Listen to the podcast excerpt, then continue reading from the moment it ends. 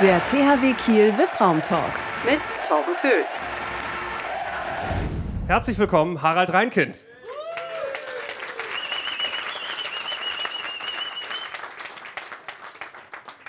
Das war ein sehr nervenaufreibendes Spiel, also für uns als Zuschauer.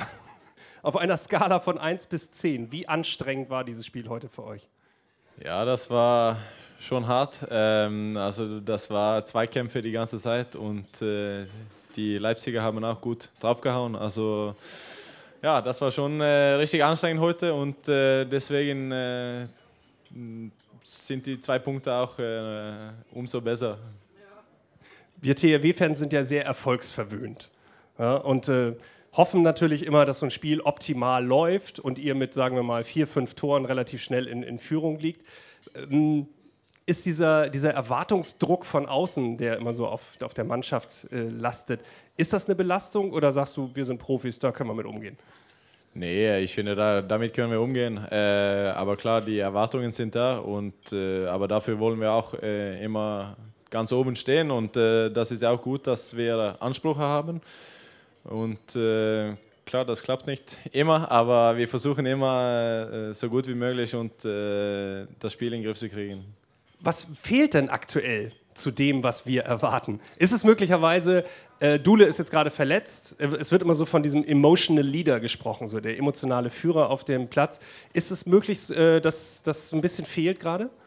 Klar, Dule ist ein, ein richtiger Führungsspieler äh, bei uns äh, und der geht immer vor, wenn das äh, ein bisschen äh, gegen uns ist oder wenn es schwer ist. Ähm, aber ich finde auch heute haben wir eigentlich äh, das Spiel so ein bisschen in den Griff gehabt äh, mit, ich glaube, vier Toren in der ersten Halbzeit. Ja. Ähm, aber dann die letzten Minuten da vor Halbzeit haben wir uns wieder ein bisschen schwer getan und äh, die Führung dann äh, weggeschmissen. Und äh, ja, wir mussten versuchen, äh, in diese Phasen äh, vom Spiel besser zu werden, dass wir die Führung da weiter ausbauen können, um das Spiel eigentlich dann ja, vor der Halbzeit da, ähm, abzuschließen.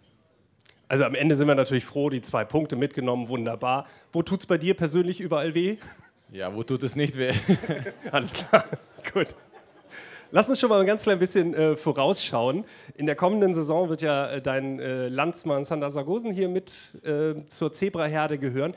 Ich habe gehört, dass du nach Paris geflogen bist, um mit Sander zu sprechen und ihm wahrscheinlich so ein bisschen zu erzählen, wie es beim THW Kiel ist. Stimmt das?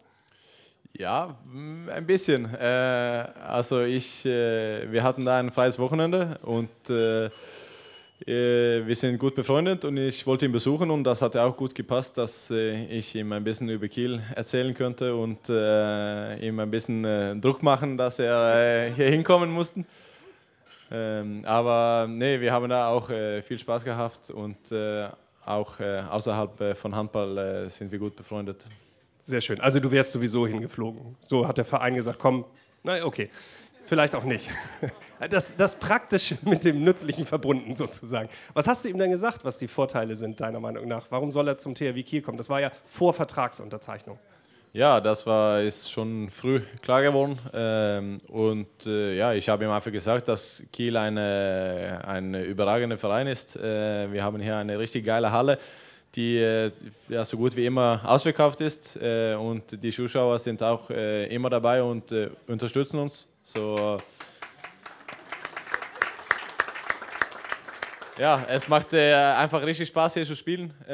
und wir haben auch die Ansprüche in jedem Wettbewerb, wo wir teilnehmen, ganz oben zu stehen. Und ja, davon möchte er auch ein, ein Teil werden und ich glaube, er wird auch gut hier hinpassen. Der ist richtig gut äh, Mann gegen Mann. Äh, der kann gut mit der Kreisläufer spielen und äh, wenn nicht, dann sieht er immer einen extra Mann zu sich, dass äh, irgendwo Platz wird. Also der kann, äh, kann viel äh, hier beibringen. Sehr schön, dann freuen wir uns drauf. Krasser Themenwechsel jetzt. Und zwar würde ich gerne mit dir ein bisschen über Weihnachten sprechen. Jetzt wird ja überall geschmückt, die Geschäfte sind voll auf Weihnachten eingestellt. Wie wird Weihnachten bei euch gefeiert? Ja, also bei uns ist jetzt auch Wichteln überall zu Hause. Also äh, wir sind äh, früh dran dieses Jahr. Ähm, aber der Kleine freut sich äh, und äh, dieses Jahr kommt äh, meine Familie zu Weihnachten.